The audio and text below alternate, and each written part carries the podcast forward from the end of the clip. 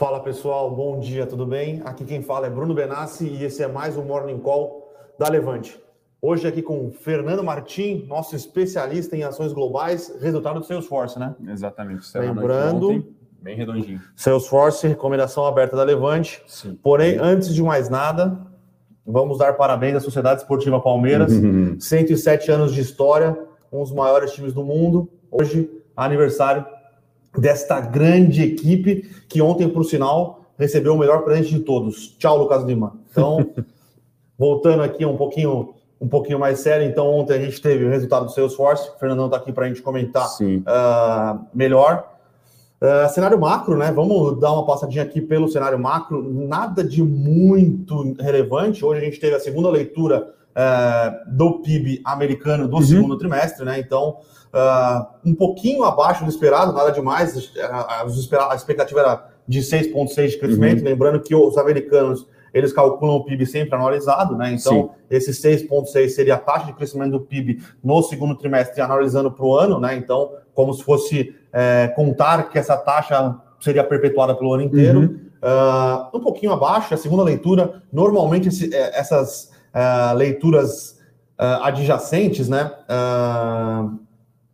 elas mudam muito pouco em relação ao que foi a leitura anterior, tá? Então, Uh, esse é um dos pontos uh, que a gente tem hoje. A gente teve também jobless claims nos Estados Unidos, né, que são os, os, os pedidos de seguro-desemprego, novamente ali girando na casa de 350 mil pedidos por semana. É, semana passada foi 349 mil, essa semana foi 353 mil pedidos de desemprego. Lembrando, pessoal, que dá logo na esquina ali, se eu não me engano, dia 15 de setembro, acaba boa parte dos pedidos, é, na verdade, do auxílio emergencial americana Sim. ali por causa do Covid. Vamos ver se esses números aí, como, como, é, como vai ficar a questão dos números de desempregados nos Estados Unidos. Sim.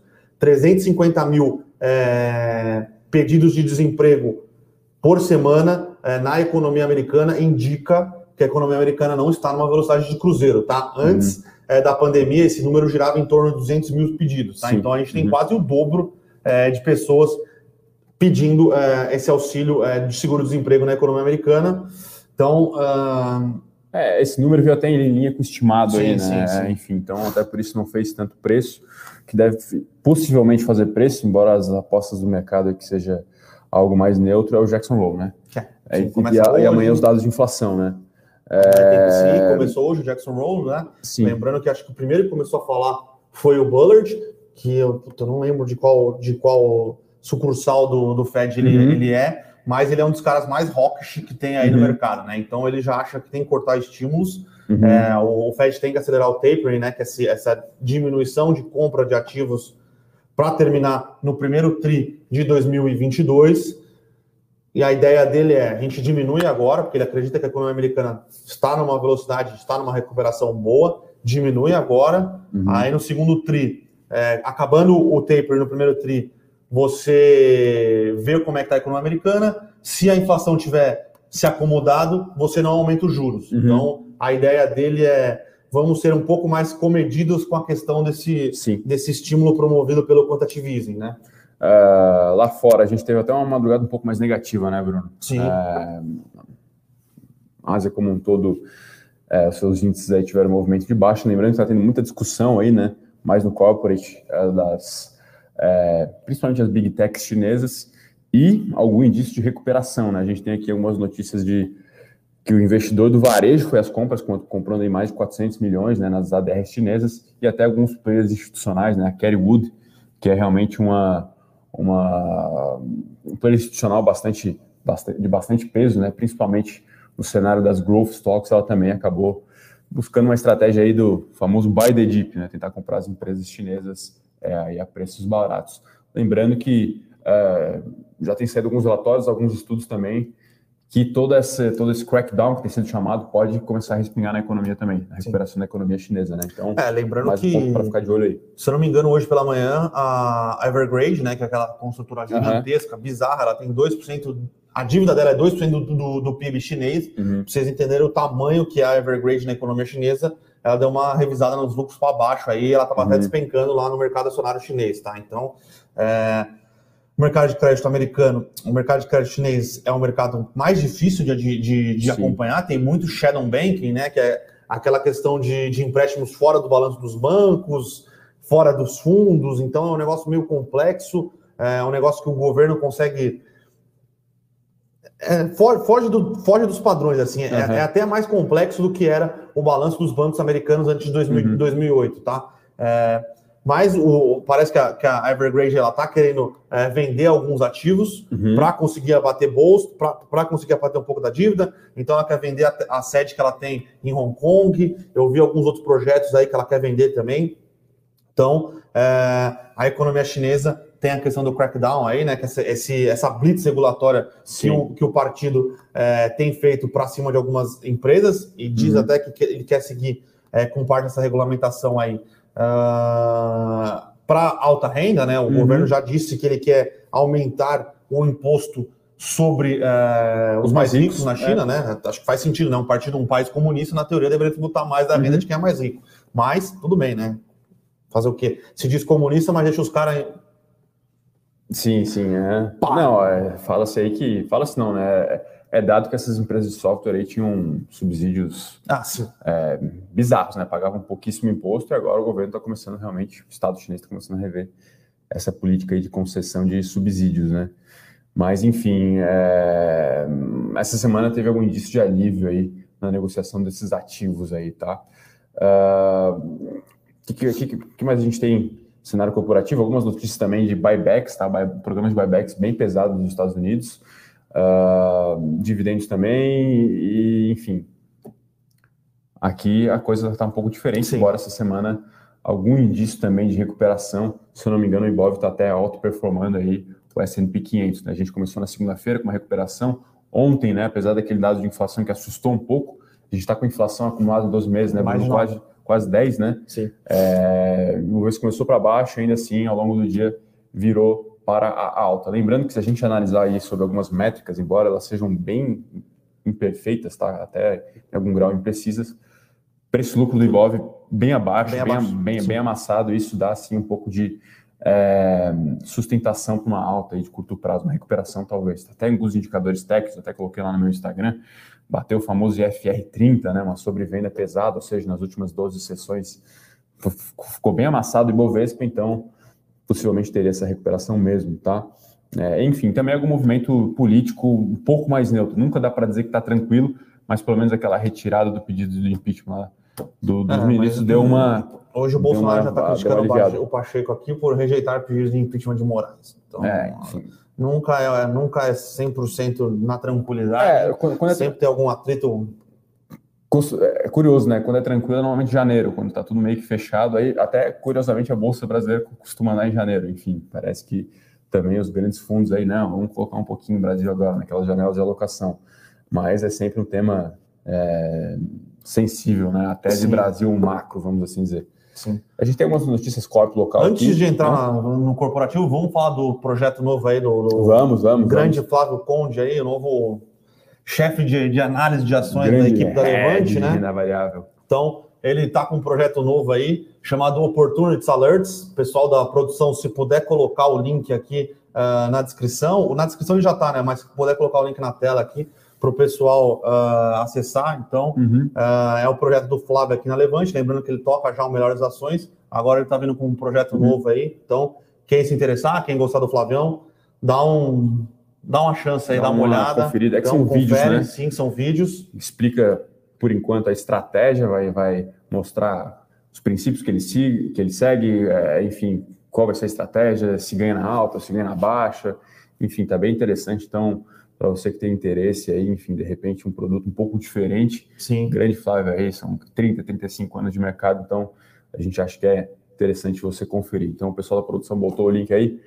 Opportunity Alerts, grande Flávio Conde, lembrando que ele vai estar hoje no fechamento. E amanhã no Morning Call para apresentar melhor o projeto, tá aqui, uhum. botar, fazer uma entrevista com ele. Então, Exato. quem quiser amanhã, mande perguntas aqui no chat que eu vou fazer as perguntas para o Flávio. Vai tá? ser quase um talk show amanhã, ah, então? Vai ser um talk show. E, um sim, podcast sim. ao vivo, assim. Sim, sim.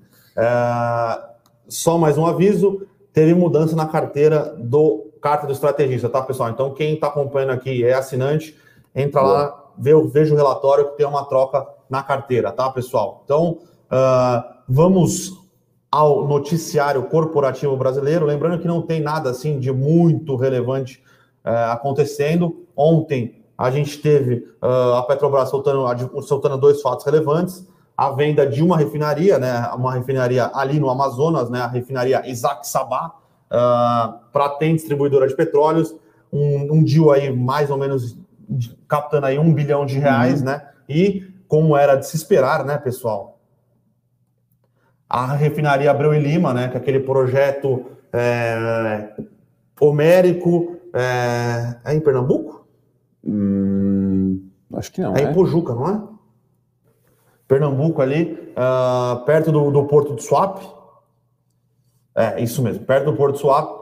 Também estava à venda e não conseguiu, não teve propostas efetivas, tá, pessoal? Se a gente lembrar, é, essa era uma, é uma refinaria que foi desenvolvida ali, né? Foi, é, teve seu, seu, seu embrião em 2005. A ideia era juntar uh, a produção da Petrobras com a produção da, da PDVSA, né? uhum. né? A estatal uh, venezuelana, venezuelana né? de petróleo. Era 60-40% de investimento, 60-40% da Petrobras, 40% da PDVSA, uh, é, para construir essa refinaria, estimada em 2,3 bilhões de dólares acho que a entrega era para ser em 2011, a primeira parte foi só entregue em 2018, uh, é, ainda existe projetos para serem desenvolvidos dentro da, uhum. da, da, da, refinaria e ela já custou 2,3 bilhões de dólares, né? Então, uh, hoje, hoje ela é a refinaria mais uh, atualizada no Brasil, né? Ela uhum.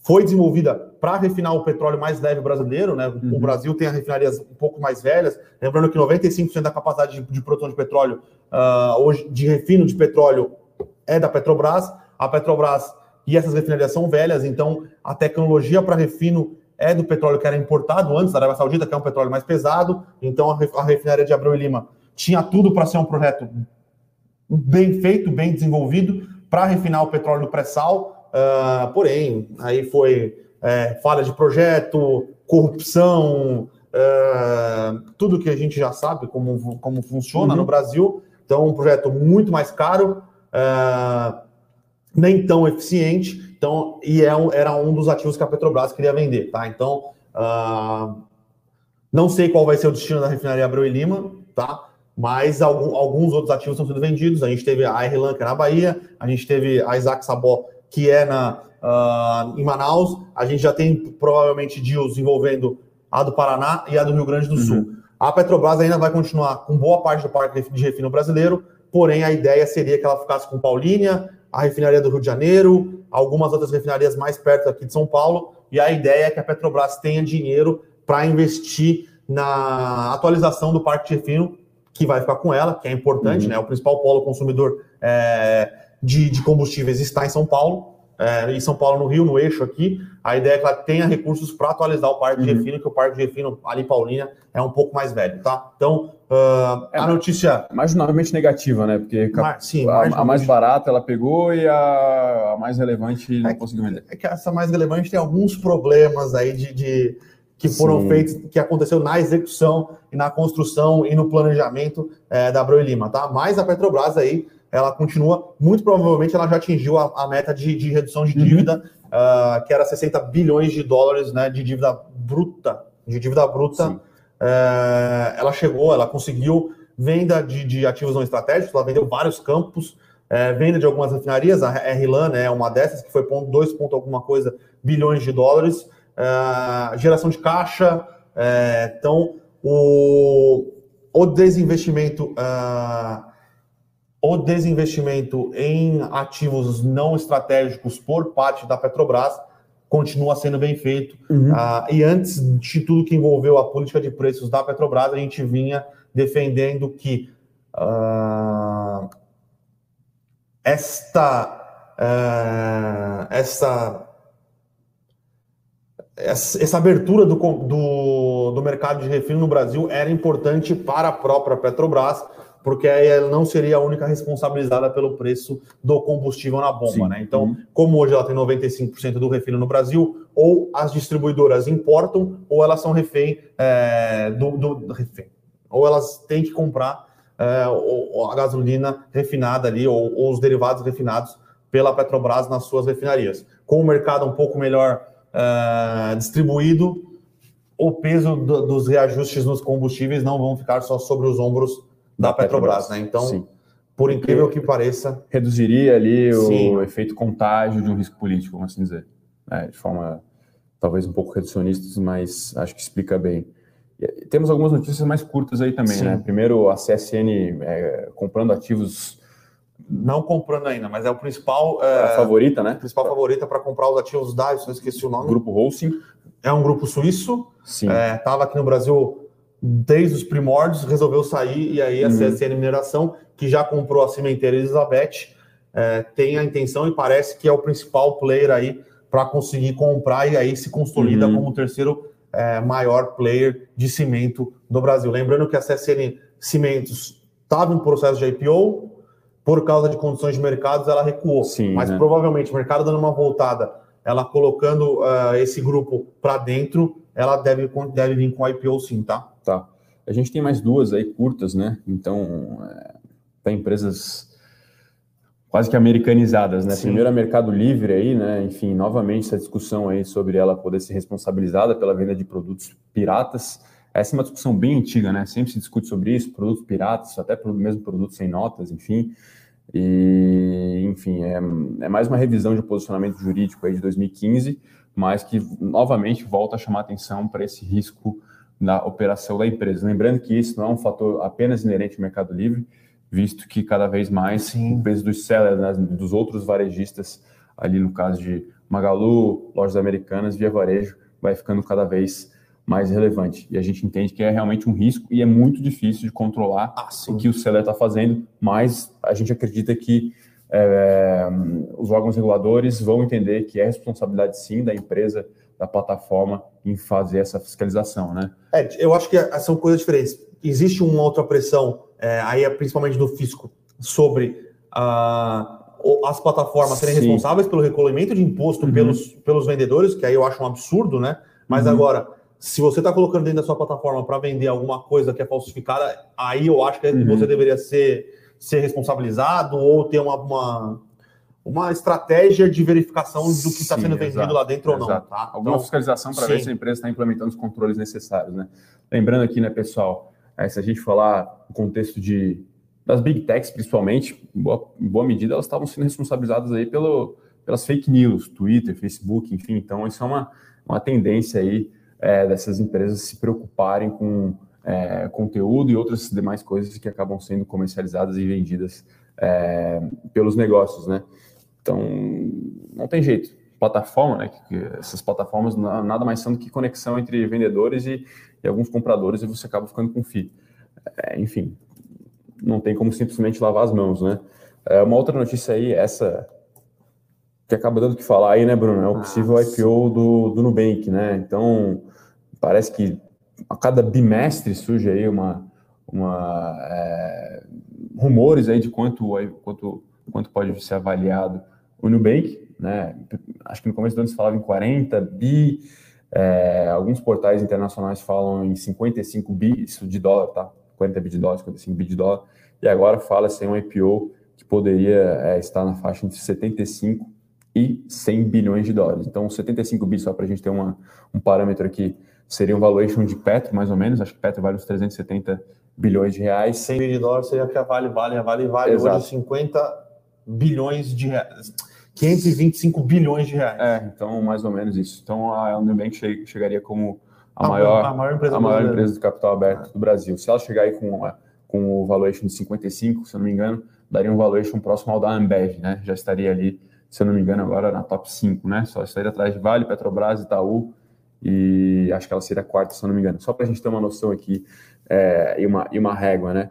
Mas, enfim, é, mínimo curioso, né? Se a gente pegar que o Itaú vale um pouco menos de 300 bi de reais, então vai chegar aí pelo menos na casa do que vale o Itaú, ainda sem gerar ROI, né? Sem ter lucro ainda. Então é no mínimo é, polêmico esse valuation aí, uhum. mas vai ter book. Vai, Não sei se para 100 bi, mas para 55 bi de dólar vai ter book sim para Nubank, né? É... Acho que agora a gente já pode partir para a notícia internacional, uma empresa que a gente gosta bastante, que é a Salesforce, que é líder global aí na tecnologia de CRM via SaaS, né? Via Cloud Computing. E mais uma vez um resultado muito bom, tá? Lembrando que as companhias lá fora elas têm a, a, a cultura mesmo de sempre fornecer um guidance para o trimestre é, posterior e também para o ano completo. E é, esse trimestre a Salesforce superou as expectativas que ela mesma tinha alinhado com o mercado, tá? Então a receita aí foi de 6,34 bi de dólar, ela, ela, estimava ali que seria na casa dos 6,22 bi, então é veio relativamente bem acima, cento e poucos milhões aí acima. Margem operacional veio bem positivo também, 20,4% foi o recorde trimestral, e o lucro por ação também veio bem acima das expectativas. Então a gente está falando de uma surpresa na receita, um ganho de margem, um lucro acima do esperado, tá? Então, resultado bem redondinho, bem acima do esperado, e até lá fora tem se feito essa, é, esse paralelo né, com a questão da variante Delta e maior uso de tools, né, de ferramentas de cloud computing por parte é, dos negócios, né, da, da, iniciativa privada no mundo todo, tá? Então, de certa forma, a companhia se beneficia não só dessa questão do, do, do home office, mas como da digitalização dos negócios como um todo, tá? Cada vez mais as companhias preocupadas em ganhar escala nas suas vendas, em se relacionar com os clientes, os clientes cada vez mais exigentes, e a companhia consegue oferecer essa, essa infraestrutura, vai, essa solução aí em termos de software. Então, um caso de investimento bem interessante. O pessoal sempre fala, ah, empresa cara, não sei o quê. Enfim, só um número por cima aqui, ela espera entregar um lucro anual aí de 4,36 dólares e ela vale 260, 270. Então, a gente está falando de uma companhia próxima aos 60 vezes lucro aí. Mas, enfim, se a gente estimar aí que ela vai continuar crescendo mais 3, 4 anos, essa taxa de 20, 25% ao ano, esse múltiplo aí pode comprimir bastante e ela não está cedendo nas taxas de crescimento. Então, resultado bem redondo aí, estava subindo no pré-market aqui uns 3%. Inclusive, vamos ter que rever preço aí, porque a companhia já entregou boa parte do rendimento que a gente esperava no ano. É, ainda assim, abaixo do S&P 500, que o S&P 500 esse ano está um desempenho realmente uma rocha. Uma né? rocha. Mas acho que é isso, né? Então, uh, essas são as principais notícias do dia. Lembrando que estamos em pós-earnings aí, né? Então, o pessoal com um pouco mais de dificuldade em achar as notícias, é, né? tá? O mercado está tá, mercado um pouco mais, uh, um pouco menos movimentado, né? Até a gente espera uma queda na volatilidade aí, né, Bruno? Importante comentar que a gente é, montou algumas operações, né? Ajudei o pessoal aqui, eu, Bruno Henrico, no Bolsa 3.0, porque a gente achou que não só as quedas estavam exageradas, como a volatilidade estava bem acima, né? A gente verificava isso no prêmio das opções ali. Então abriu algumas oportunidades nesse sentido. O bem mais calmo, né? É, então sim. quedas ali de 0,5, quedas de 0,3, uma alta de 1%, enfim, isso significa também não só uma recuperação, como também uma queda aí na variabilidade dos preços.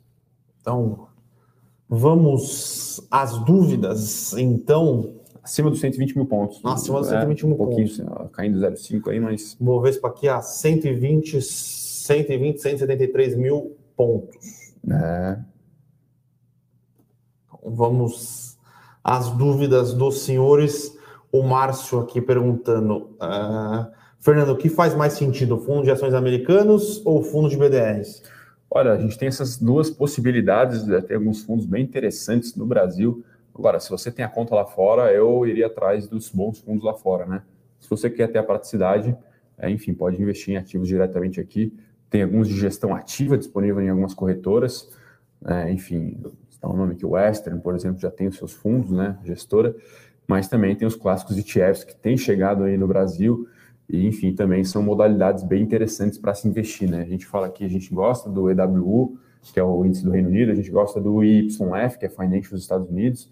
Então a gente acha que faz sentido ter essa exposição aí, sim, a esse tipo de investimento. Agora, se você quer ter um mundo à parte, né?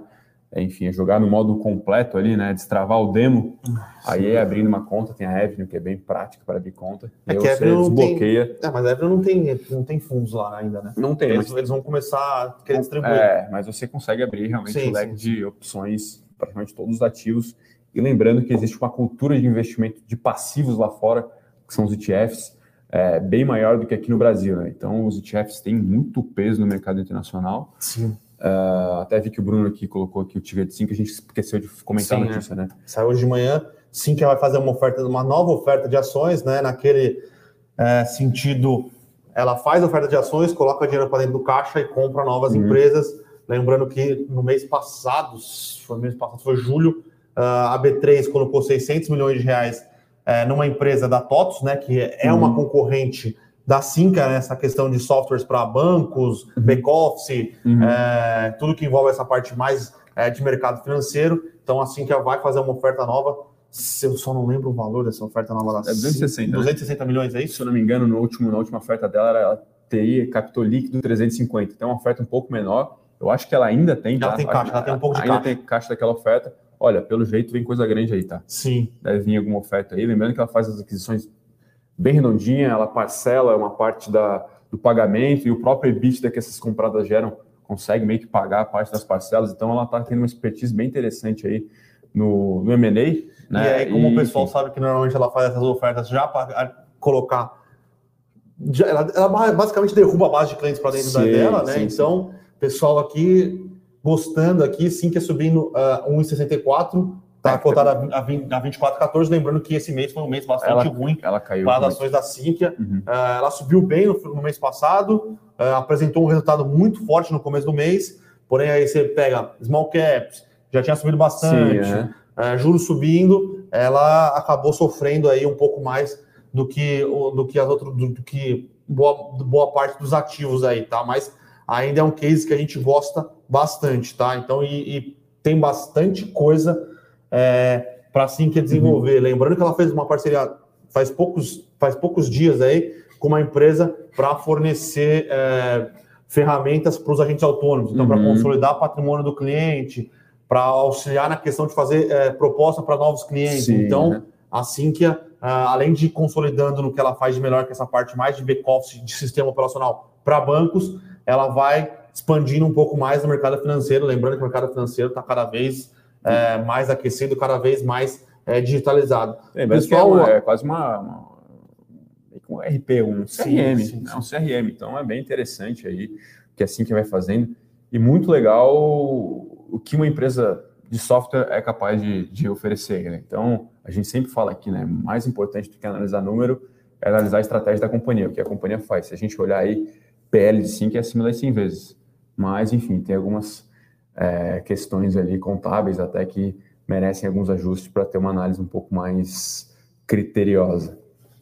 Pessoal que tem uma pergunta muito boa, hein, Bruno? É uma pergunta que vale aí um milhão de dólares. Mentira, vale bem mais do que isso, que é sobre commodities, né? Então, é um investimento que a gente sabe que é arriscado, é cíclico, né, historicamente guardava até uma correlação negativa com ações. Sim. Essa correlação hoje está um pouco mais bagunçada, vamos assim dizer. É... E é altamente. O fato de ser cíclico realmente propõe um desafio a mais para operar esse tipo de negócio, né? O que a gente tem observado hoje, aí o Bruno pode complementar aqui, enfim, acaba acompanhando um pouco mais de perto. O que a gente observa é que as companhias atreladas a negócios de commodities, mining, petróleo, óleo, é, enfim, e demais outras, negociam a múltiplos ainda abaixo é, de outros ciclos ou superciclos de commodities, como por exemplo lá 2008, 2009, 2011. Então isso dá indícios de que talvez ainda faça sentido ter alguma exposição, mas claro que não garante que a gente já tenha chegado no raio do ciclo uhum. e esse investimento venha realizar, tá? Então é importante bastante parcimônia, o cenário ele é desafiador, porém essa questão é, traz um pouco mais de, de, de alívio, vamos assim dizer, para o investimento. Essa, pelo menos, é a minha opinião. Não sei se você concorda, Bruno, quer complementar. Não, concordo. Parece não estar embutido no preço das ações, no múltiplo para o ano que vem, a possibilidade dos preços continuarem a patamares altos ainda, né? Sim, sim, existe essa.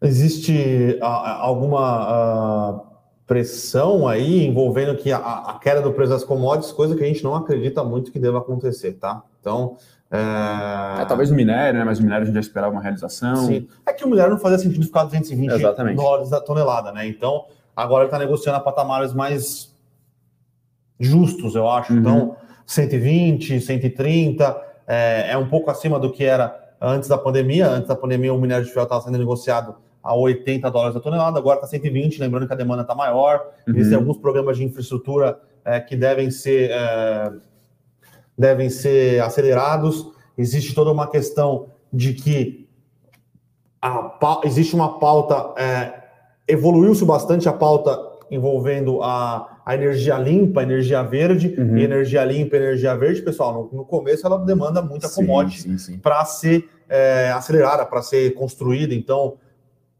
ser pá eólica, é, bateria, tudo isso demanda muita commodity. Uhum. A oferta de commodity é mais ou menos é mais ou menos dada, né? Ninguém investiu muito em questões envolvendo o aumento da oferta de commodities, uhum. então a demanda por commodities está maior, os preços das commodities têm que ser maior também. Talvez 220 uhum. foi um exagero, mas a imaginar que volta para casa dos 80, eu também acho que não volta, tá?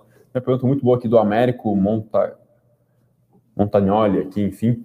É, pergunta de VEG, né? O que, que, a gente acha do valor da ação, é, ou melhor, do preço da ação nesse momento, né? Enfim, se não me engano, abri esse gráfico na terça-feira. A VEG, aí, nos últimos cinco anos, entregou um, retorno, um retorno, um CAGR de 70% a 80% ao ano, a sua ação. Então, assim, é uma empresa que andou muito, tá? Então, ela negociava lá, historicamente, PL entre 20 e 30 vezes, e agora ela está praticamente o dobro disso. O que, que a gente acha, tá? A empresa é espetacular. No micro, empresa muito boa, tem expandido margem, tem expandido o ROIC, né, que é retorno sobre capital investido, e, consequentemente, o seu ROI. Agora, é, a despeito disso, a gente espera retornos mais comedidos é, no investimento nas suas ações VEG3, tá? Então, parece já ter tido muita antecipação, já parece estar boa parte é, das questões inerentes ao negócio no preço. Então, apesar de ser um bom negócio, eu esperaria retornos aí mais em linha, por vezes acima, por vezes abaixo do Ibovespa para os próximos anos. Mas, reitero, é um negócio realmente diferenciado, falando principalmente em termos de Brasil. O Alessandro aqui tem uma pergunta boa aqui também, perguntando de trade. A gente não fala muito de Traders Club, mas foi uma IPO que a gente achou que veio meio caro aí, né? Um negócio interessante, é, surfa aí o Financial Deepening no Brasil. Sim. Né? É uma plataforma bem legal, né? É, enfim, é quase um SaaS aí, né? Que se ah, fala, inclusive, né? eu tô com ela aberta aqui. Ela é, cara, ela é muito boa na questão de, de informações. De tech, enfim. Tem algumas coisas agora que eles colocaram é, cotações em tempo real. A plataforma é muito boa, tá? Só que o valuation que eles colocaram. É é, o, o TAM, né, que é o famoso Total Addressable Market, né, que é. é o mercado endereçável deles, é um absurdo, né? 86 uhum. milhões de pessoas. Sim, uhum. não é, desculpa. Então, uh, é bom, eu gosto do negócio, eu acho que é um negócio muito bom, só que o valuation vem ah, muito caro. Setor interessante. É muito crescimento. Eu não lembro agora, eu tenho alguns números de cabeça, não sei se elas, o faturamento, né, receita era 100 ou 150 milhões Acho no é ano. Menos do que isso, talvez. Acho que deve fechar aí a 100 a 150 milhões no ano e vale 3 bi, ou seja, vale 30 vezes receita. Poxa, isso me gera uma preocupação. Se a gente pegar Salesforce, por exemplo, é 10 vezes receita e a empresa já, já gera caixa. Tem um free cash flow yield ali de 2%. Então, isso nos deixa preocupado. A gente gosta de tese de crescimento, a gente gosta de teses seculares, mas a gente gosta dela a gente gosta de pagar preços razoáveis para o crescimento, tá? Nesse caso aí, é... me parece essa demais. questão é, foi um pouco too much, assim, tá? Uh, vamos lá. Tem pergunta aqui de Minerva, a gente comenta bastante, tá? tá? Uma empresa também que a gente gosta, acompanha e não entende por que o mercado bate tanto aí, né, Bruno? Empresa que vale, lá, seus 5 bi, tem 6 bi no caixa, lembrando que isso não é caixa, não é caixa líquida, ela tem dívida ainda.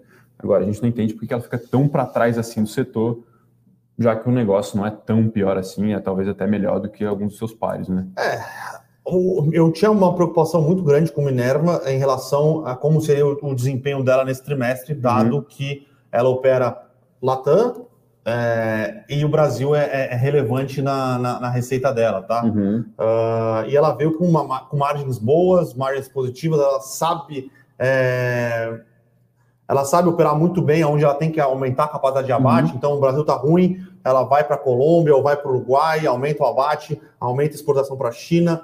É, e a equipe de, de, de gestão, né, o, o, management dela é muito competente fazendo isso. Sim, né? É, eu tinha receios, esses receios foram meio que deixados de lado porque o resultado foi muito bom num cenário bastante adverso. Mas é isso, o mercado parece que não gosta. É, nesse sentido, parece um pouco disfuncional. Até, até aquela notícia da, da OPA, que depois até foi desmentida, é, até porque foi, na minha visão, mal entendido ali. É, mesmo assim, eu achei que poderia ter alguma apreciação e os holofotes, pelo menos, voltar para pro, os earnings da, da, empresa, né? Se Sim. a gente traçar um gráfico lá de EBITDA e cotação, que em algumas vezes isso, eles acabam se conversando, realmente tem uma boca de jacaré gigantesca. É, o pessoal que pergunta de pets, Cezinando, Pets all time high aí, né? 28 reais, andou aí quase 70% desde o IPO, tirando ainda o primeiro dia que subiu bastante, então ela praticamente dobrou de preço. Sim. É, eu acredito que o comportamento das, das ações pode ser mais ou menos a história que eu falei aqui de VEG, tá? Retornos mais comedidos e um pouco mais em linha com a média do mercado para os próximos anos. Empresa muito boa, redondinha, é, já mostrou aí o poder de execução, de expansão, também é uma Fez uma aquisição relevante da Zidog, né? Uma aquisição Sim. bem interessante. É, e fez uma aquisição do. Não sei do Segato? É, deixa eu ver. É de uma, de uma outra empresa também que é mais voltada para a parte de, de felinos, né? Uhum. Que tem o podcast.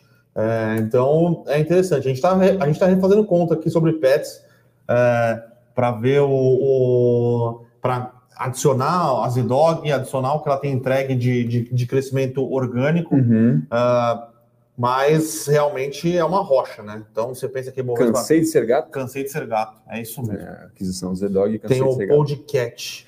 Enfim, a companhia vai aí agora tentando se transformar não só numa varejista de nicho, né, de é, setor de pets, como um ecossistema, vai. Claro que isso é bem embrionário ainda, vamos ver, né?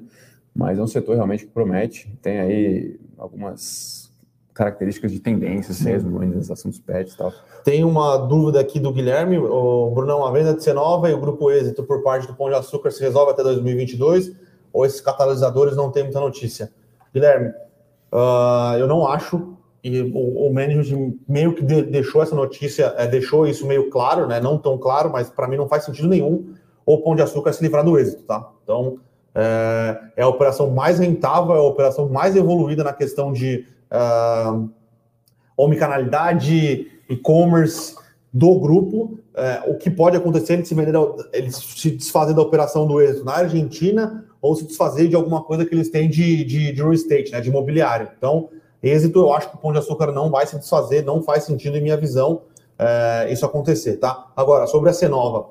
A Cenova, eu acho que até o ano que vem se resolve, tá? Então, lembrando que a Cenova é uma parceria do Cassino com o Pão de Açúcar e é listado uh, na Bolsa da França, se eu não me engano. Uh, o controlador do Cassino, que é uma holding endividadíssima, uh, pediu uma espécie de recuperação judicial, uhum. na verdade, uma proteção contra credores na França. Conseguiu renegociar uma parte das suas dívidas, mas ainda assim ele precisa vender ou precisa capitalizar melhor a Cenova para ter caixa e com esse caixa é, melhorar essa saúde financeira, tá? Então eu acho que a Cenova é, deve sim ser, deve ter pelo menos uma capitalização, uma melhor precificação, é, ou alguma coisa é, que envolva isso no ano que vem é, lá na França, tá? Só não acho que sai esse ano, porque realmente o controlador do Cassino conseguiu fazer, da, é, renegociar melhor suas dívidas e não tem mais tanta pressa para se desenvolver, tá?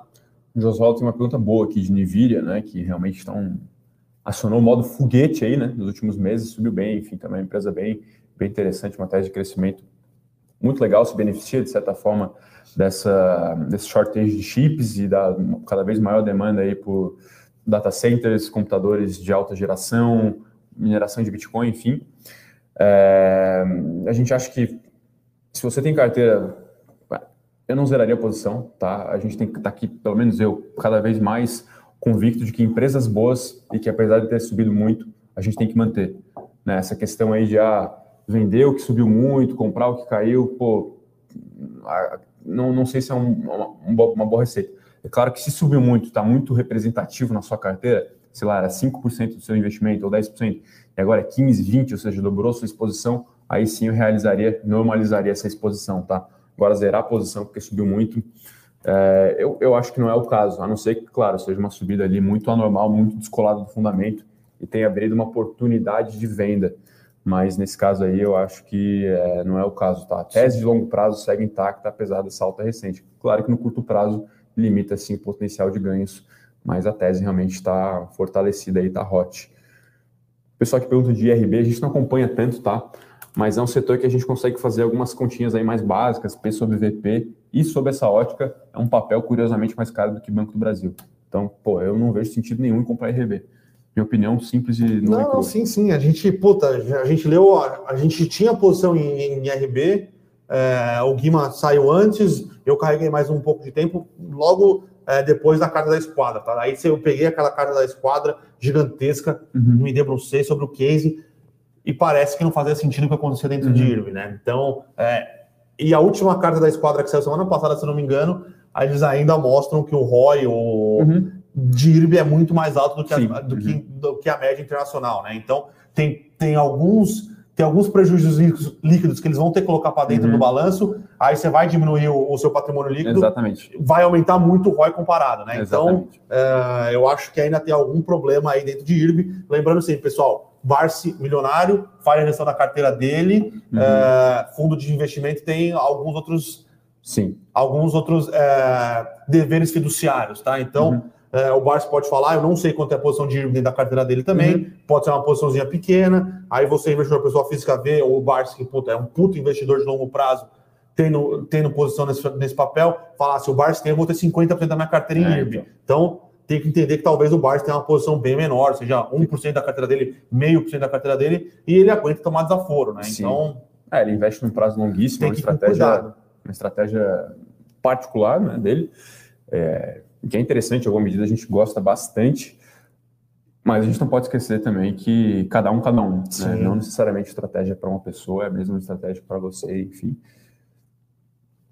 O pessoal que tem uma pergunta muito boa, FOFs de FI, que a gente viu aí que realmente. Lembrando que esse é um investimento que faz sentido a gente ver PVP, nos outros Sim. não faz tanto sentido. Os FOFs de FI estão com uma performance muito ruim. Desconto tá, tem, tem, tem, tem, tem aumentado o desconto por valor patrimonial ainda. A gente vê os FOFs negociando aqui a 0,85, 0,9. Historicamente, não tinha um desconto tão grande aí assim, Sim, né? Não, o, o desconto dos FOFs estão grandes. É, se existe um risco maior do que os próprios FIIs? Não. É, na, na verdade, FOFs é uma maneira de você comprar uma boa carteira, se você acreditar na gestão, né? É uma maneira de você comprar uma boa carteira de fundos diversificada, diversificada com, com um, um aporte menor é, e agora descontado, né? Uhum. No final das contas, se o, o, o, gestor não, cara, se o, o patrimônio líquido do fundo, uhum. na verdade, o valor do patrimonial da cota estiver abaixo do que está sendo negociado a, a, mercado e você acreditar que o gestor é, do fundo ele compra uma boa carteira de fundos imobiliários, você está comprando a nota de um real por 50 centavos. Né? É, e até talvez faria sentido um pequeno prêmiozinho pelo prêmio do gestor aí, alguma liquidez para acessar alguns outros FOFs menos líquidos, né? Sim, então, sim, sim. a gente parece sim uma anomalia de mercado, tá? O FOF ter apanhado mais que o IFIX. Mas, enfim. O Matheus que pergunta de Disney, né? Essas restrições no Pax. Olha, tem acontecido muitas coisas nos Estados Unidos, né? É, alguns shows sendo cancelados também. E, enfim, a gente, eu particularmente estou cada vez mais crente que aquele normal, normal mesmo, ele vai demorar um pouco, né? Inclusive teve um podcast recente que eu vi com um gestor ele fala, cara, a gente vai ter que conviver com o vírus mesmo, né? Então, mais ou menos o que aconteceu com H1N1, mas numa escala um pouco mais grave, né? Vamos assim dizer. Então, é, atrapalha, tá, Matheus? Porém, Disney, o mercado tem cada vez mais visto, lembrando que o segmento de parques ele é bem menos relevante no mix, tá, Matheus? Então, a mídia é muito mais relevante, se não me engano, uma questão assim de 0,8 para 0,2, tá? 80% ou 70% é, é mídia. É, então, o mercado tem olhado muito realmente o streaming, tá?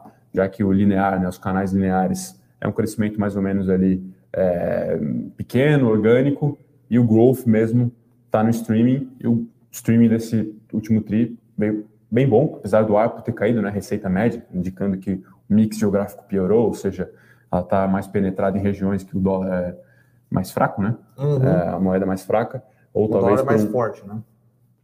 É, as, as moedas onde ela está mais atuando, a moeda vale menos. É, o dólar é mais é, forte. Exatamente, é verdade. E talvez também um ambiente um pouco mais promocional.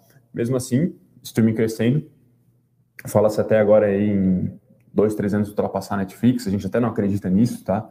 Mas realmente é onde o mercado vai se atentar mais, tá? E no final das contas, o que a mídia faz muito bem, a grande tese de investimento é essa, ela conseguir conversar todos os seus canais é, e fazer os seus ativos de mídia serem rentabilizados. Tá? Uma coisa que a Netflix não consegue, porque ela só tem realmente ali uh, o, entreten o entretenimento visível, ali, a série e o, e o filme, né? A Disney você tem o parque do Mickey, você tem o boneco do Mickey, o canal do Mickey, o chinelo do Mickey. Então, realmente, ela consegue aí sim criar um ecossistema e tal de mídia muito mais poderoso, né? Embora a Netflix tenha começado aí o seu e-commerce, né, para você comprar itens colecionáveis, estudando e entrar no streaming de games, mas é algo incipiente, então é, Disney nesse sentido parece um pouco mais firme. Pessoal, uma pergunta boa aqui em RBRF, um clássico FOF de FI, né?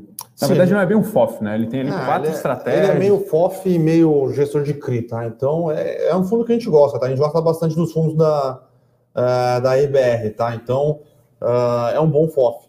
Acho que existem bons FOFs aí sendo negociados a preços módicos, eu diria, uhum. tá? Mas é aquilo.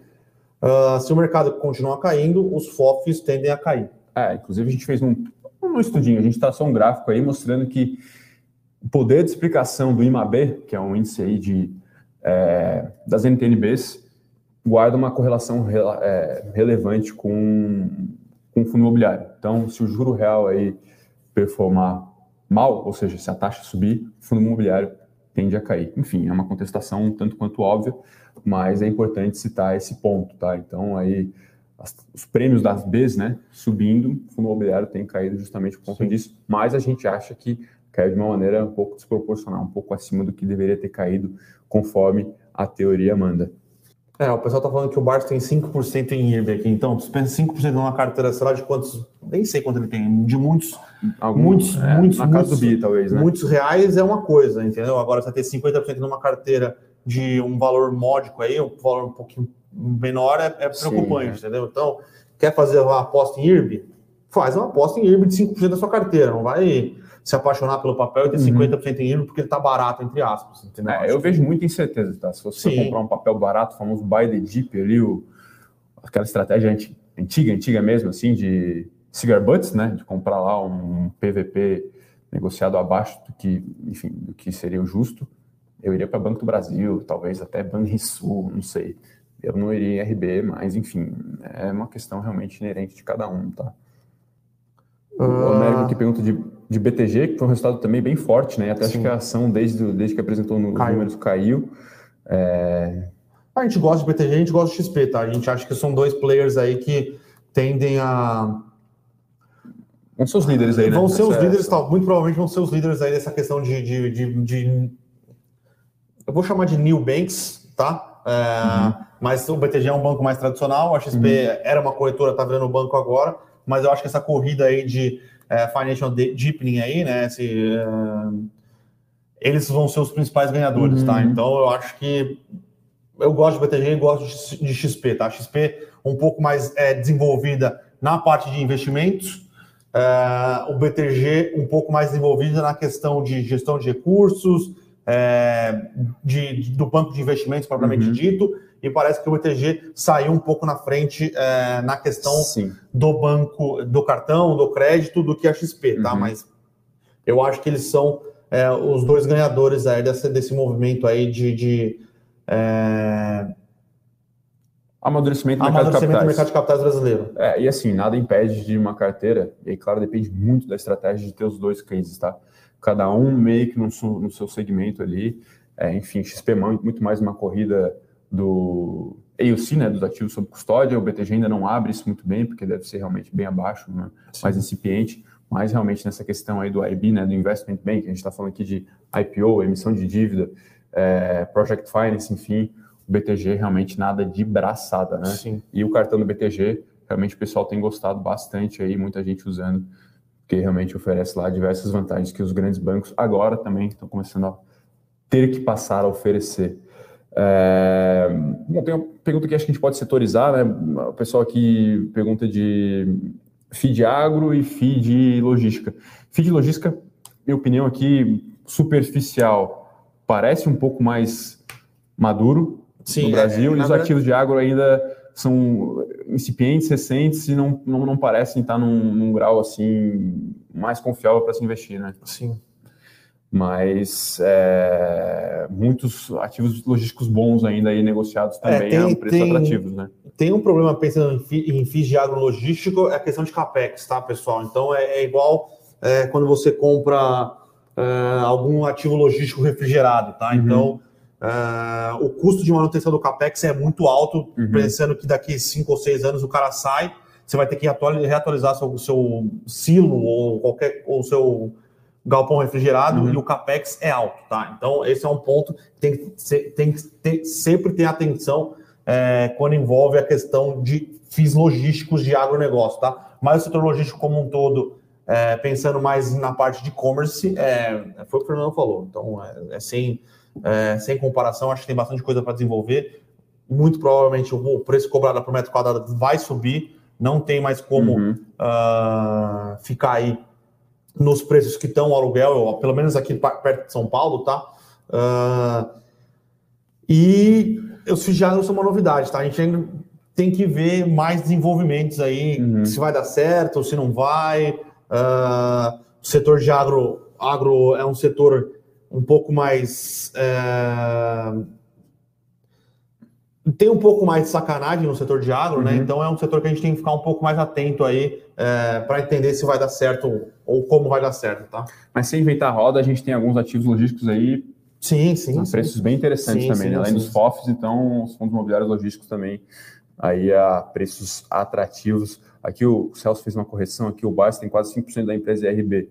Até fiz a continha rapidinho aqui, é, essa empresa vale 5 bi, o IRB, 5% daria 250 milhões. Ainda é algo não sei quanto Tem, é, tem alguns não sei quanto né? tem de PL, então vamos é, ver enfim. aqui, PL Barsi. Não vai aparecer, né? Talvez. É, a gente não sabe se é 5 é. bi, se for 5 bi, enfim, é é pouco, né? Sim. Ah, não sei quanto tem de PL. Então, mas tem bastante dinheiro. Mas se esses 250 milhões for 25% do PL dele, eu acho que ele tá maluco, mas tá bom. O dinheiro é dele, ele fez fortuna assim, quem sou eu para julgá-lo? Eu só acho que é muito risco envolvendo tudo que envolve é, a empresa. É, existe muita dúvida ainda qual vai ser o impacto dos prêmios que foram emitidos lá atrás a preços ruins, uhum. né, mal precificados não, então eu acho que tem algum risco ainda em investir em, em RB, tá? O investidor usado aqui, bom dia, já sabe qual será o valor da ação XPAR. Na verdade, não vai ter ação da XPAR, né? Ela vai ser um, uma questão ela meio... vai ser aglutinada pela é, XP, ela vai ser comprada pela XP, a XPAR. Vai, vai ser uma questão meio virtual aí, ah. vai. Você que tem 100 ações do Itaú, você já tem ali o direito de recebimento, embora ele não pingue na sua corretora, de receber 100 ações da XPA e 100 ações da XPA equivalem a 2,3 é, ações da XP.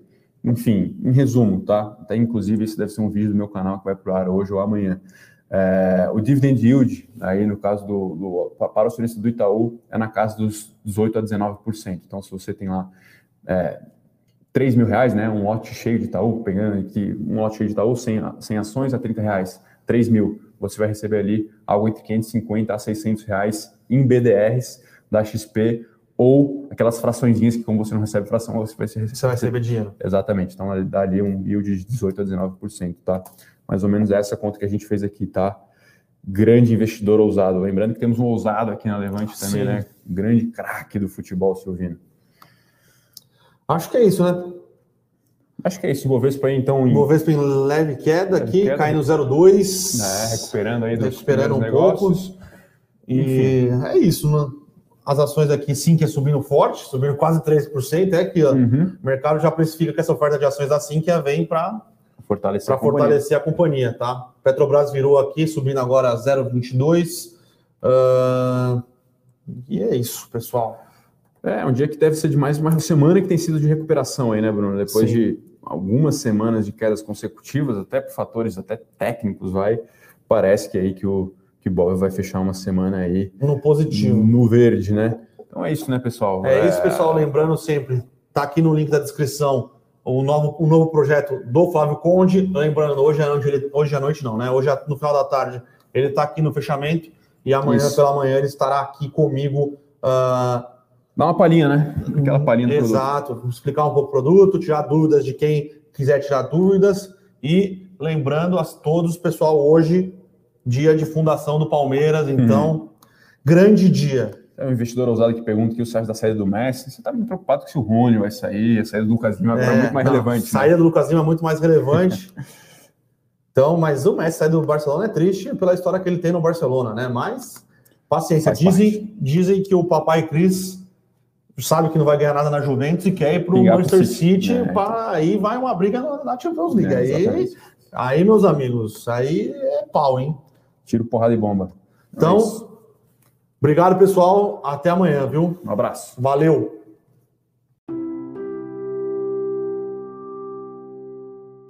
Para saber mais sobre a Levante, siga o nosso perfil no Instagram, levante.investimentos. Se inscreva no nosso canal do YouTube, Levante Investimentos. E para acompanhar as notícias do dia a dia e mais sobre a Levante, acesse nosso site levante.com.br.